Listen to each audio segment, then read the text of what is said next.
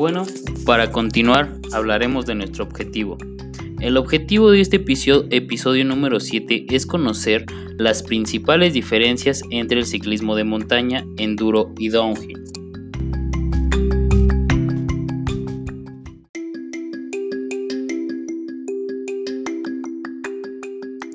Y para entrar un poco en, en, contexto, hablaremos sobre el ciclismo de montaña.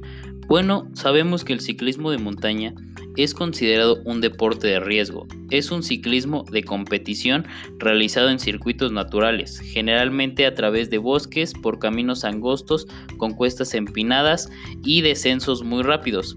Como lo mencionamos incluso en, episodios anteriores que ustedes ya han podido escuchar, las bicicletas para este tipo de ciclismo suelen ser fabricadas de aluminio, titanio, carbono u otras aleaciones lo más ligeras posibles.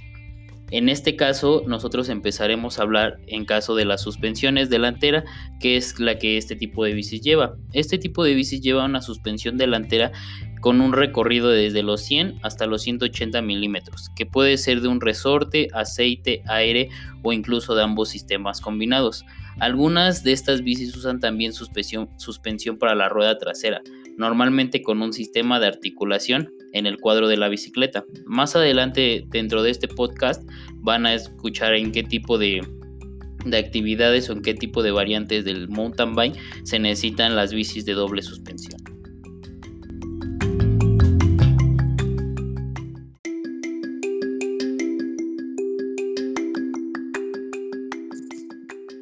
El ciclismo de montaña. El ciclismo de montaña viene siendo nuestra primera variante. Este ciclismo de, montaña viene conocido también como el campo traviesa o rally, o incluso en la especialidad olímpica con distancias y normas olímpicas lleva el código de XCO, que viene siendo Cross Country Olympic. En lo personal o en la actualidad muchos de nosotros tenemos amistades o conocidos que hemos visto que practica el ciclismo de montaña. ¿Y cómo lo hace? Que es que como en la actualidad se toman muchas fotos en la en el cerro tomando paisajes de muy buena visibilidad. Esto lo que nosotros hacemos, o bueno, yo hago es el ciclismo de montaña, que es un... Son competiciones por terreno ascendente o descendente. Muchas veces yo no lo platico como competencia, simplemente lo platico como método de ejercicio o incluso muchas veces lo aplico como para, para desestresarme, conocer nuevos lugares y demás. En este caso, cuando llegan a hacer competencias, suelen disputarse en circuitos de 10 a 100 kilómetros de longitud y en algunos casos se efectúan varias vueltas. Aquí en el estado de yo, yo, yo habito comúnmente es en el estado de Puebla. En el estado de Puebla nosotros tenemos un cerro que se llama el Cerro Zapotecas, que está aquí en Cholula, en nuestro municipio de Cholula. Bueno, en este municipio este cerro es muy conocido para este tipo de, de deporte que es el ciclismo de montaña, ya que es un cerro chico. Entonces es por eso que en este caso, cuando tú eres nuevo o quieres agarrar condición, acudes a este cerro con la finalidad de ir agarrando mejor condición, resistencia, este, control y conocimiento dentro de la bici. Es un cerro muy pequeño al cual no solamente le puedes dar una vuelta, conforme vayas agarrando la, la condición, más de dos vueltas, tres vueltas le puedes dar a este circuito. Bueno, en las competiciones de este tipo de circuito, incluso en el año pasado salió un campeón nacional, bueno, un campeón mundial, perdón, un campeón mundial, pero mexicano que se llama Gerardo Ulloa, que él fue después de 32 años, para ser exactos, después de 32 años, él fue la persona o el, ajá, el deportista que puso en alto a México en este deporte, ya que el ciclismo de montaña por lo regular se da mucho en los en los países de Europa y son por lo regular los competidores con mayor capacidades que tienen para poder lograr este tipo de deporte. Pero ya en la actualidad eh, han demostrado que los mexicanos también tienen esta fuerza y esta disciplina, pasión, resistencia por cual el ser competidores y de elite en el ciclismo de montaña.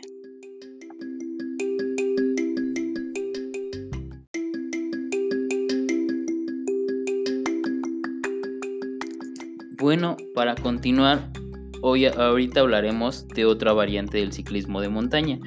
Bueno, del ciclismo de montaña también existe la variante de downhill, en inglés, en español descenso, que este más viene siendo un recorrido cuesta abajo con saltos y obstáculos, tanto naturales como artificiales de dificultad técnica, media o alta, en lo que los corredores luchan contra el cronómetro de manera individual. Bueno, como ustedes lo, pueden imaginar, el ciclismo de montaña se maneja en competencias e incluso como individual o como deporte.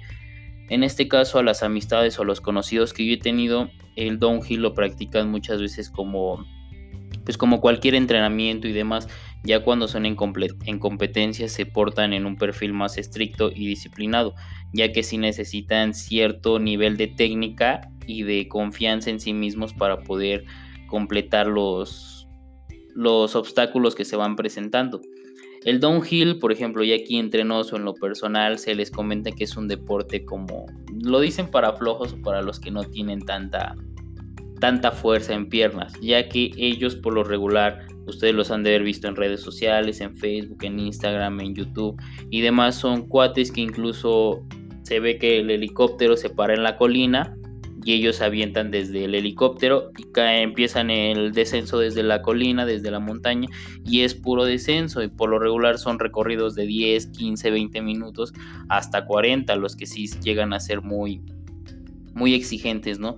pero en lo personal a mi experiencia en este, tipo de, ciclismo, que es el descenso, necesitas mucha fuerza en brazos, ya que por lo mismo de que tú tienes tensado los brazos hacia el manubrio, se te llega a, a, dormir, a entumecer la parte de la muñeca al codo. Se te llega a entumecer por lo mismo de que tú vas haciendo mucha presión en el manubrio y para tener mayor control en los frenos, ya que para este tipo de, de deportes o para este tipo de variantes se necesita que tengas unos frenos de disco con o sea, muy, muy bien este puede decir en buen mantenimiento o recientemente haberle dado su servicio ya que para muchas veces en este tipo de deportes pues sí es más que nada esencial o fundamental para que tú puedas tener un, un descenso a gusto y seguro más que nada. Eso siento que es lo primordial.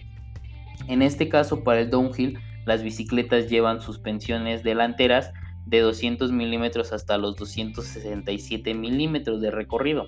Diferente, unos que les gusta de a 120 hasta 160 milímetros de diferencia con las bicicletas que solamente son de montaña. Ya que las bicicletas solamente de montaña se les pueden llamar rígidas porque no llevan suspensión en la parte trasera o para en para que entendamos de una mejor manera, no llevan suspensión en la llanta trasera, solamente llevan suspensión en la llanta delantera. Bueno, en el downhill, esto, este tipo de, amortiguadores o este tipo de suspensión a los ciclistas o a nosotros como ciclistas nos permite una mejor absorción del impacto a la hora de enfrentarse a un objeto natural o artificial.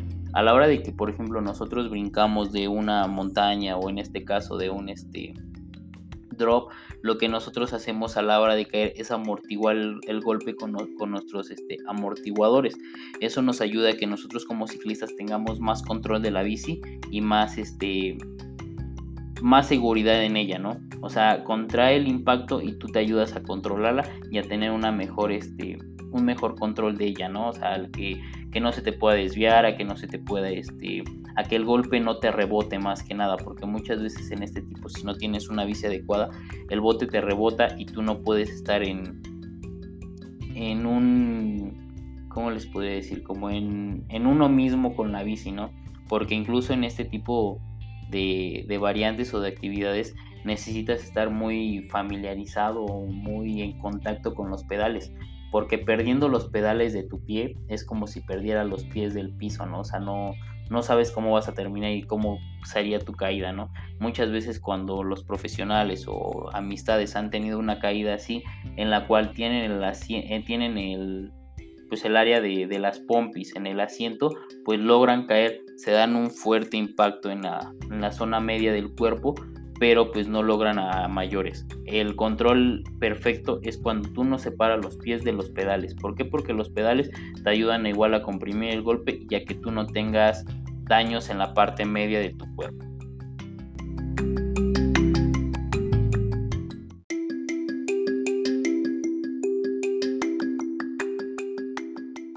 La siguiente variante se le conoce como el enduro En este deporte o en esta variante, el, el, el enduro perdón, son rutas fuera de pista, normalmente por montaña, donde la primera diversión técnica y esfuerzo físico son, son como que lo fundamental, ¿no? En este deporte es muy relacionado, o, por ejemplo en lo personal a mi idea es muy parecido al motocross, porque el motocross es como de trucos, como de, de adrenalina, como de control, de técnica y demás, pero este en moto, ¿no? O sea, no es como fuerza física como tal, sino sin, bueno, sí necesitas mucho, mucha fuerza para, para mantener el peso de la moto, porque las motos sí llegan a ser muy pesadas, pero en el caso del enduro necesitas mucha fuerza en piernas y en especial mucha técnica ya que en este caso se necesitan a fuerza bicicletas de doble suspensión y de largo recorrido, donde normalmente se buscan como que unos senderos, se buscan unas bajadas donde este, tengan muchos obstáculos, complicaciones, piedras, troncos y demás, dificultades especialmente técnicas y, de, descensos pues al estilo como downhill, pero más que nada como complicados o donde se, como les había comentado existan este, obstáculos. La, la principal este, función de este es hacer o por ejemplo en competencias es individualmente quien hace el recorrido en menor tiempo. Aquí aplican igual recorridos como ascendentes como descendentes, pero aquí los obstáculos son más, más altos, son, son obstáculos en los cuales tú tienes que llegar y no te tienes que bajar de la bici, pero sí tienes muchas veces que llegar a un frenado total. Y ese frenado total debes de mantener el equilibrio sobre las dos ruedas y sobre esas dos ruedas impulsarte o, estar brincando sobre tu bici. ¿Para qué? Para subir escalones, para subir troncos, para subir estructuras que son normalmente los, los obstáculos que ponen en este tipo de, de pistas. Para estas pistas se necesitan las bueno, perdón, para este tipo de variantes. Para estas variantes se necesitan bicicletas con suspensiones delanteras entre los 140 y los, los 180 en estos tipos de recorridos estas suspensiones son regulables, ¿no? O sea, regulan el rebote y en algunas ocasiones cuentan con bloqueo. ¿Qué es el bloqueo? Es que las bicis en, el, en la parte de, arriba de, de la suspensión de la llanta delantera cuentan con una palanca, que es la que, por ejemplo, en este caso te controla cuánto quieres que baje de, cuánto quieres que tenga de recorrido tu bici o muchas veces para bloquear. ¿Por qué es esto? Porque muchas veces nosotros en el ascenso, al tener la suspensión muy con un recorrido muy largo, lo que nosotros nos alenta, ¿no? O sea, vas como que brincando, vas así chicoteando, vas haciendo mucho esfuerzo. Entonces lo que nosotros hacemos es bloquear la suspensión para que nuestra llanta delantera no tenga chicoteos. Entonces nada más con la trasera vaya siendo la que va chicoteando para nosotros mantener un mejor control, pero la llanta delantera siga subiendo sin ningún problema.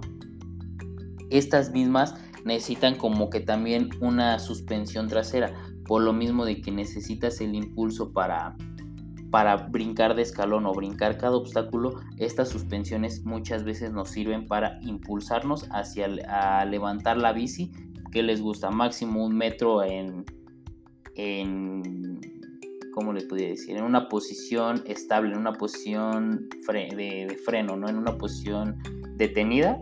los amortiguadores te dan y con un buen control te pueden llegar a levantar hasta la bici un, un metro. En este caso, este tipo de bicis también cuentan con frenos de disco de 203 milímetros, también lo que permite una mayor eficacia de frenado, ya que como les había dicho, pues el descenso sí necesitan que, tus bicicletas tengan muy buen frenos, además de que las bicis, las llantas para este tipo de de deportes, las llantas deben de ser, las ruedas deben de ser gruesas. Normalmente las manejan de 2.35 a 2.5 pulgadas para asegurar mejor el agarre y manillar más el ancho entre los 760 y 810 milímetros. En esto les explico cómo es como una llanta de automóvil. Entre más larga la, entre más ancha la tengas, es más este, fácil que agarre el frenado. En este caso las llantas de ciclismo, ustedes no sé si han visto que tienen ciertas, ¿cómo les podría decir? Ciertos sobres, ciertas gomas que, sobresalen de, la llanta como tal. Estas llantas incluso tienen su forma, ¿no? Entre más unidos estén esas, este, esas bolitas que sobresalen de la llanta o entre más separadas estén es para cada tipo de deporte. La más separada es para el downhill, para que te ayude a la hora de frenado en el descenso. Las más juntas es para que te agarre en cualquier superficie, en este caso como el enduro, porque el enduro se los encuentran en piedras, en madera como pueden ser troncos, en muchas estructuras como cementos igual y necesitas una llanta que tenga mejor agarre para cualquier superficie. En este caso, en lo personal yo ocupo la de para ciclismo de montaña o para el downhill, la de la de hebras o la de cerdas un poquito separadas para que me tenga más agarre al momento de bajar por cerros, por las tierras, por las piedras y demás. Yo aún no practico enduro, pero mis amistades que practican enduro ocupan la llanta que es gruesa y con muchas, este, con las bolitas que les comento, con, muy llenadas y con las cerdas y con las hebras cada vez más reducidas. Porque entre las hebras y las cerdas estén más reducidas, el agarre es más eficiente para cada tipo de estructura.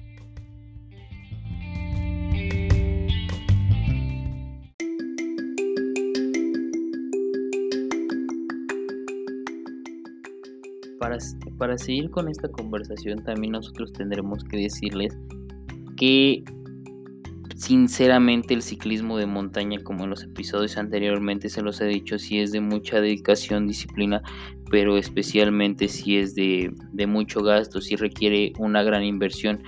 En este sentido como les he dicho estamos hablando de tres bicis totalmente diferentes no o sea la de ciclismo de montaña es una bici donde solamente necesita una la suspensión delantera y como ya les había hablado de 100 a 180 milímetros de recorrido.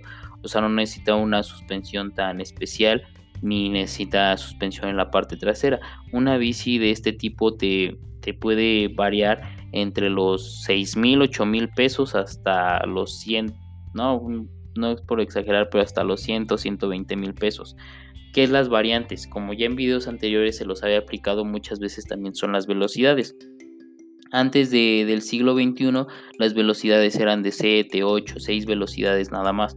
En la actualidad ya se modificó el doble plato. ¿Qué es el doble plato? Que tú tienes una estrella en la, en la llanta delantera con tres, discos y una estrella en la parte de atrás han llegado hasta los 12 discos. En este caso 12 por 3 vienen siendo 36 velocidades que tiene tu bicicleta. Esto ya es como, como lo, había mencionado anteriormente, ya es de acuerdo a cada deportista, con qué tipo de bici se sienta mejor y con qué tipo de o con cuántas velocidades se sienta mejor, porque ya ahorita ya son adaptables. Como puedes tener tres adelante en tu disco de, de tu llanta delantera, como puedes tener dos en la parte de atrás, como en la parte delantera nada más puedes detener de 1 a 3, nada más uno o tres. Eh, no puedes tener dos. Y en la parte de atrás puedes tener desde los 6, desde los 5, desde los 7 hasta los 12 las dos estrellas y esto es para en los descensos entre el número entre tu número de velocidad sea más bajo la bici, la bici te va a dar un menor menor esfuerzo al, momento de dar la, la, rueda o al momento de impulsar el pedal cuando tú tienes cuando tú subes tus velocidades a los números podría decirse, valga la redundancia, hacia arriba, o sea, los números bajos como del 1, 2, 3 son velocidades para ascenso, son velocidades en la cual la bici te la vuelve más ligera. Los números del, del 9 o del 7 en adelante hasta el 12 son números que te ayudan al momento del descenso. ¿Por qué? Porque muchas veces nosotros en el descenso, o incluso si ustedes han agarrado una bici muchas veces en el descenso, uno va muy rápido y las piernas o los pedales este, se, se, giran solos, o sea, muchas veces no controlamos por lo mismo de que están muy flojitos. En este caso es cuando nosotros subimos las velocidades hasta el 12, podría decirse, para que nosotros tengamos más control del pedal e incluso podamos ir más rápido en los descensos. Y como conclusión, como siempre nosotros les recomendamos cada vez que ustedes salgan a rodar, principalmente pues es el casco, el casco y las gafas o, o un instrumento que te proteja los, los ojos, ya que es sumamente importante. Lo, las protecciones, eso es para el ciclismo de montaña, las protecciones que se ocupan para el downhill o el enduro ya son protecciones más, este, más importantes, como son el casco integral, guantes, rodilleras y espinilleras. Incluso también se utiliza un peto, que el peto es un traje que incluye protector de columna, pecho y costillas, hombreras y caderas y muñequeras incluso también un protector cervical y unas gafas parecidas como a las de esquí o motocross. Incluso no sé si han visto las gafas que te cubren totalmente los ojos y te llegan de la frente hasta los pómulos. Esas gafas son las más recomendables para este tipo de deportes, porque muchas veces cuando tú vas descendiendo te puede brincar tierra de tu compañero de adelante o de tu amigo de adelante, lodo, puede estar lloviendo, la brisa del aire, mil y un factores, una un mosco, una piedrita, polvo, lo que tú quieras. Hay muchos factores que te podrían afectar tu vista al momento de un descenso así.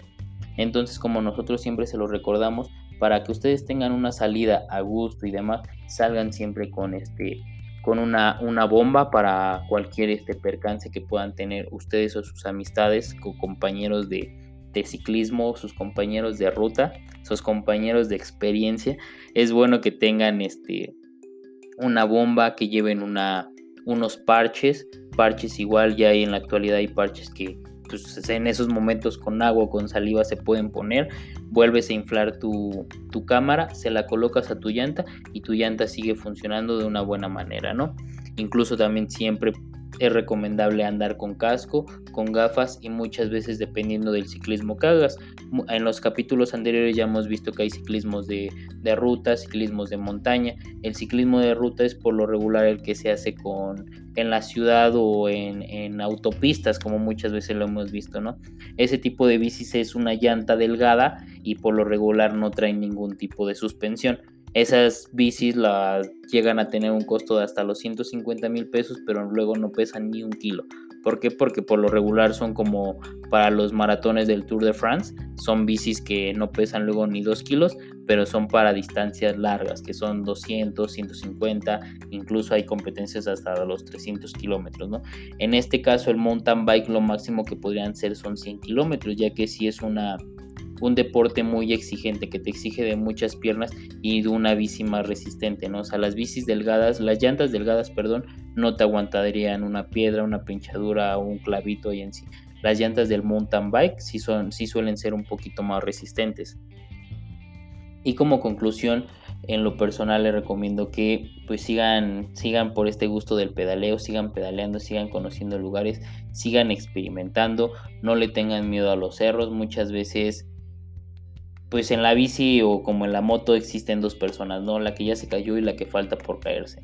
Entonces, chavos, amigos, amistades, compañeros que estén sintonizando este podcast, si tienen alguna sugerencia en la cual yo pueda mejorar la información eh, para transmitirla a mis radioescuchas en este sentido, me gustaría mucho que aportaran. Siempre estoy pendiente de sus comentarios y muchas gracias por sintonizarnos. Como siempre, en el podcast Yo amo las bicis Queremos compartir las experiencias y conocimientos en base a la práctica. Buscamos seguir aprendiendo a lo largo de este camino y que sigamos con esta loca pasión por las bicicletas.